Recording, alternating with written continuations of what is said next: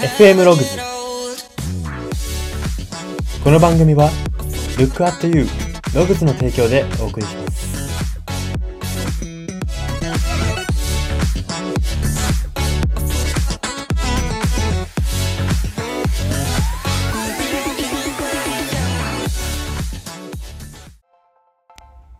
どうも。人の個性的な面を見つけると思わず兄弟での生まれ順は何番かというところを聞きたくなってしまう人材エージェント Y です。この番組は生きる自己啓発書と呼ばれる Y があなたの人生観、キャリア観にささやかな変化を日々与えていこうという番組です。これは取り入れたいと思うものがあったら取り入れる、そんな感覚で聞いていただければと思います。さて、今回は新年偉人列伝のコーナーです。今回特集するのは、あの名科学者であるトーマス・エジソンさんです。一番有名なところで言いますと、電球、白熱電球の開発者として有名な方ですけれども、まあそんな皆さんも知ってるであろうエジソンさんの、まずはエピソード3つから特集していきます。エピソード1つ目です。7人兄弟の末っ子だったエジソンの口癖は、どうしてなぜ大人たちが手を焼くのはもちろん、その好奇心の強さのあまり、小学校を3ヶ月で退学になるということです。すごいですよね。小学校がこの時は義務教育じゃなかったんですよ。義務教育じゃなくて、その結果3ヶ月で退学を食らうわけです。小学1年生3ヶ月で退学ってすごいですよね。これ、なんで退学になったのか、でもさっき好奇心の強さって言いましたけれども、好奇心の強さが授業妨害と認定されたんですね。これを両親も受け入れて、じゃあ両親が家でこう教育するわ、みたいな感じでこれは退学を受け入れるわけなんですけれども、まあだから、この時から、情熱の注ぎ方が尋常じゃなかったということが伺えますし、それがその後の、あの、情熱的な発明とかそういうところにつながってるなというか、この人の、あの、モチベーションの源泉というか、こういうところから生まれてるんだな、小さい頃から違ったんだなっていうふうに思うんですけれども、まあ、ここから何が言えるかっていうと、ああることへの情熱っていうのは、その人の人間としての偏りとリンクするということですね。まあ結局、ある種人間として偏ってると認定されたから小学校を退学ささせられるわけですけれども、まあそういう、結局何か自分はこう人間として偏りたくないとかっていうところを思っているうちはまだ情熱がない状態なのかなっていうふうに逆説的に言えるかなと思いますし、まあ、このエジソンは、小学校、授業妨害として退学になってるんですが、その他にもいろいろあるんですね。本当この人は首の人なんですけど、列車の学生時代に、学生時代というか大きくなって十何歳で列車のバイトを始めたんですけど、列車のバイトの傍らというか列車の中に自分が実験が好きだったんで、もう実験室を作ってもらったんですけども、列車の中に作ってもらった実験室で火災を起こして列車のバイトはクビになります。で、その後、あの、電信技術って言って、その時最先端の電気通信技術ですかね。それの仕事を請け負うことができたんですよ。その時だったら本当にできることは、できる、その電信の仕事ができるのは一握りって言われるぐらいのことだったんですけども、まあ、エジソンはその仕事習得はしたんですけれども、実験のしすぎによる居眠りでクビになりました。あの、結局この居眠りも火災もいいことではないですけれども、結局情熱っていう意味では一貫してるんですよね。全く、すべて一貫してるわけですよ。どっちも実験が原因なんですよ。でも結局その実験で結果を出してるわけじゃないですか。だから、実験、そのもう、実験のためだったら列車のバイトがクビになっても、電子の仕事をクビになっても、小学校3ヶ月で退学になってもそういう好奇心実験のためだったらチャレンジできる。その姿勢、懲りずにやり続ける姿勢っていうのは本当に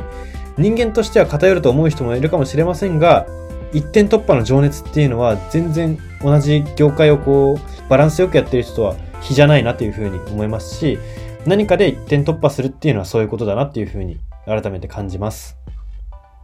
はい。では、ポイント、エピソード二つ目です。発明家としては、発明家としてメモを大切にしていて、頭にひらひらめいたことを絵でも文字でもとにかく書き込んでいた。そのメモの冊数は生涯で3500冊にのも上ったと言われているということです。3500冊、これざっと数えたんですけど、あの、平均すると、だいたい月に3、4冊はメモ帳がなくなってることになるんですよ。まあ、サイズまでは書かれてないですけど、相当量ですよね。もう常々、そのメモ帳を持ってたと言えますし、逆に言えば、逆にというかもっと言えば、自分が日常の中でひらめく人だ。何かこう画期的なことがひらめける人だ。ひらめきが鋭いっていう自信があったからメモ帳を持ったと思うんですよね。自分でアンテナが立っててメモすることがあると思うからメモ帳を持つわけで、メモすることがなくなると人はメモ帳を持たなくなるわけじゃないですか。で、生涯メモ帳を持ち続けたっていうのは生涯何かある、何かある、自分には何かが見えるってこう信じていたわけですね。その意識ってすごいですよね。なんかこれは、ここから言えることっていうのは、点と点っていうのはどこかで記しておかないと線になる前に消えていくことがあるってことなんですよね。あの、消えていくことがありますし、結構そこで逃がす魚は大きいなっていうふうに思うんですよね。だから、こう自分が、例えばあの時こんなことを思って、この時こんなこと思ってって言って、ある時それをつなげる接着剤のような情報を見つけて、え、あれとあれくっつけたら開発、大発明じゃんみたいなことになったりするわけじゃないですか。だから、その時は点かもしれなくてもメモをしておくことっていうのは大切だなっていうふうに、記しておくことは大切だなって思いますし、まあ、私はもっと言うと、もうメモをした時点でなんか試してみることもいいのかなって思うんですよ。体で覚える。脳に覚えさせるってことですね。体から脳に伝達するように覚えさせる。メモも大事ですけれども、まあ私も結構メモするんですけど、メモ忘れることもあるんで、やっぱり自分で早めに忘れないうちにアクションしておくのも一つ忘れないというか線にするための秘訣かなというふうに思います。はい。では最後3点目です。電球を開発したばかりの頃は家庭に電力がなかったため誰一人買ってくれなかった。そこで諦めることなく今度はじゃあ電力を家庭で使えるようにするための環境づくりをしようとそちらの環境づくりに奔走し普及させたというエピソードです。これもすごいあの大掛かりなんですよ。もう自分の実験、この実験の成果、発明の成果を無駄にはさせないぞと。あの、ここですごいなと思うのが、ただのアーティストじゃないなって思うのがですね、これ、届け方まで自分でこだわってるんですよ。あの、電球の凄さなんていうものは、エジソンは分かり、もう分かりに分かったから作ってるわけで、もうできたら売れるだろうってこう、アーティスティックなこう思想の人は思ってしまうわけですけれども、この人はビジネスマン的な視点も持ってるわけですよ。あの、電球が売れないってなった時に、この人たちが分かってないじゃなくて、この人たちが分かるまで届けてやるっていう、その道作りまでするんですね。結局その発明品が、あの、最先端すぎて、その大衆がついてきてないっていうところを分かった時に、分かる人だけ分かればいいよじゃなくて、みんなに分からせてやるっていう、こう、みんなが、あの、こ電球側に来れる道路を作ってあげたみたいな感じなんですよ。それがちょっと今から長いんですけど、説明しますね。まず、じゃあ家に電力がないってなった時に、水力発電いいな。水力発電するかとなります。で、その次。そのためにはダムがいるな。で、その次。ダムのためには強力なセメントがいるな。その次。セメント会社はたまたま経営してるから作業員にさせよう。その次。作業員のためには作業員が住まうための小屋がいるな。その次。小屋のためにベニヤ板を作ろう。ベニヤ板発明。で作る。で、その次。電気を送電するためには、ゴム製の絶縁体が必要だな。発明します。その次。ゴムの原料。ゴム製の絶縁体作るためのゴムの原料がブラジルのからの輸入しかない。どうしよう。フロリダに大きなゴム円を作る。で、その後、合成接着剤も作る。そして最後、街に発電所も作る。こういう一つ一つ全部達成して、電気を机、あの、もう電球を買わせたわけですね。もう電球の、電球を売って儲けるお金の、その電球だけの値段の何倍もかけてるとは思うんですけれども、こっちに。それでも絶対届けてやるんだっていうこの意志ですね。だからこっから何が素晴らしいって言えるか、何が素晴らしいっていうかというと、いいものを作ったから売れるだろうっていう、そういう慢心の思想がないんですね、この人には。もう売れないってなってる、今、もうこの事実を受け入れるのが早いんですよ。受け入れても、じゃあ次はどんな手を取ろうかっていうところをすぐ考えてるわけですね。この電力、電球を開発、電球を売るために合成接着剤を作ったりとか、ゴムの絶縁体を発明するとか、全然ジャンル違うじゃないですか。いや、そこは自分の得意分野じゃないんでとかって言わないでやっちゃうわけですよ。すごいですよね。それだけこの電球の開発に熱い思いを燃やしていたと言えますし、その届け方までこだわったっていうのは、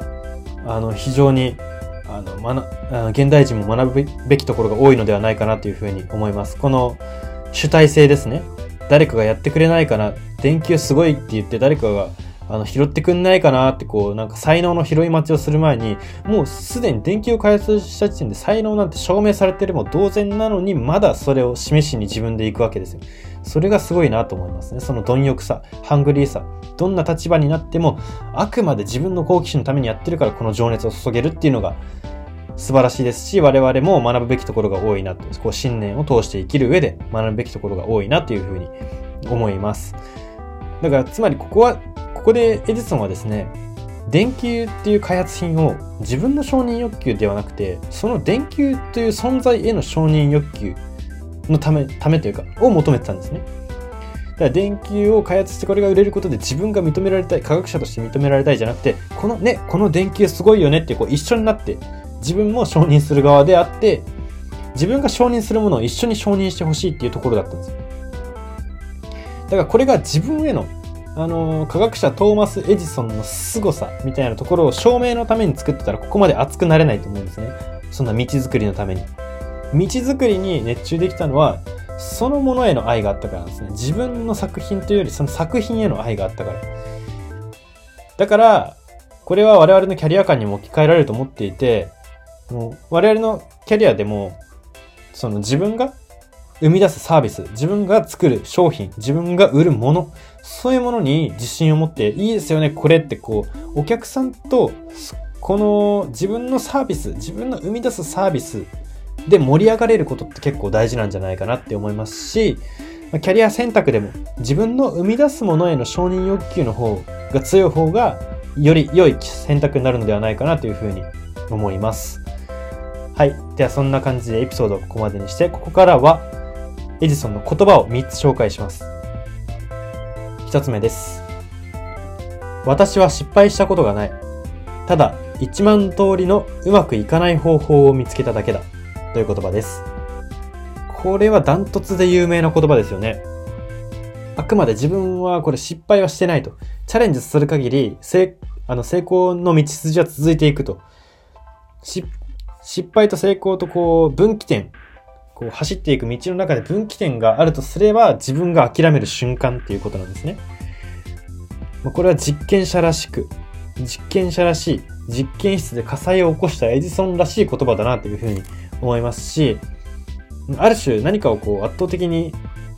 こう一点突破で叶える人っていうのは、こういう、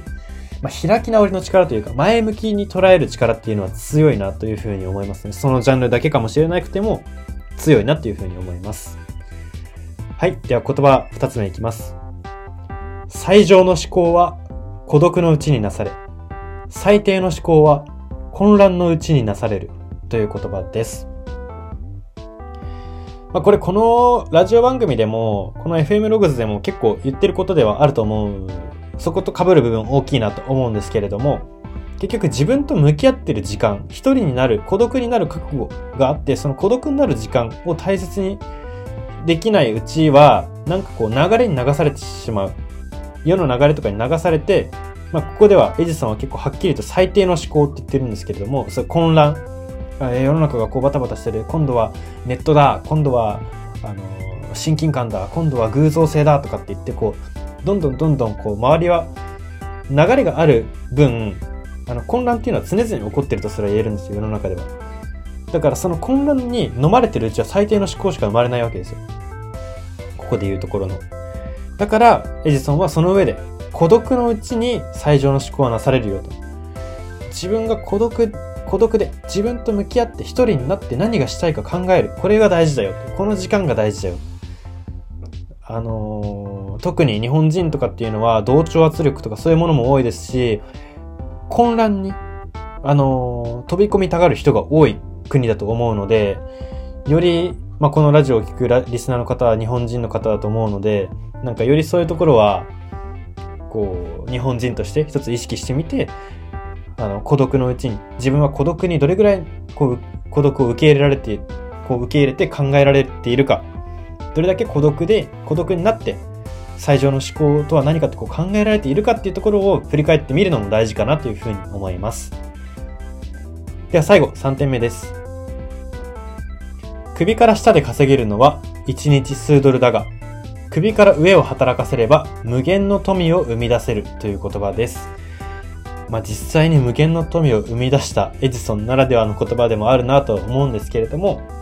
結局体、自分の体で体をガシガシ動かして力仕事でとか走ってとかで稼げるのっていうのは1日数ドル、まあ、つまり限界値があるってことですね。有限な決められたドルしかもらえないけれども、首から上、つまり脳です。頭使ったら無限の富は生み出せるんだよ、ということを言っているんですね。まあ、これすごくシンプルな例えですけれども、あの、シンプルではあるが非常に深みのある大事な言葉だなというふうに私は思うんですね。あの、別にこれは富に限ったことではないなとも私は思うんですけれども、富でも幸福でもそうですし、まあ、充実でもそうですし、無限の充実を生み出すのは体ではないので、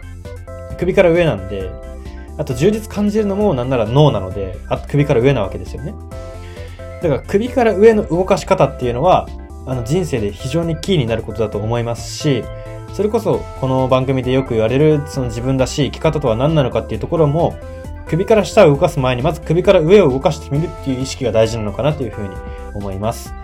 はい。そんな感じで今日は以上になります。今日は新年偉人列伝のコーナーで、トーマス・エジソンさんを特集しました。FM ログズ、今回の放送は以上になります。いかがだったでしょうか？まあ、あの名科学者ですけれども、あくまで自分は、チャレンジはいっぱいしてるということを、あの、いろんなところからいろんなところで語ったり、こう見せつけているわけですね。まあ、特に私は、この電球を開発した時の道筋作り、電球が売れないならば売れるところまで持って行ってやろう。電球を変えるのではなくて、電球は悪くないという前提で、あの、作ったわけじゃないですか。それがすごいなっていう。自分の発明、発見、開発に対する自信と、これはいいものだ。これが承認されないなんて許せないというか、これが承認されないなんてことはさせないぞということで、こうもう道から作ってもう強引にそこに持っていった大衆をそこを向かせたっていうのがすごいなって思いますし、まあ科学者、名科学者ということもあってこうアーティスティックなところばかり注目されがちですけれども、そういうビジネスマンのような、あの地道な、その商品ごと疑うのではなくて商品はいいという前提でいろいろとこう試していくできることは全部やるっていうそのビジネスマン的視点が私はあのすごいなというかあの泥臭くてかっこいいなというふうに思いました。はい。そんな感じで今日は終わりにしたいと思います。ここまでのお相手は Y でした。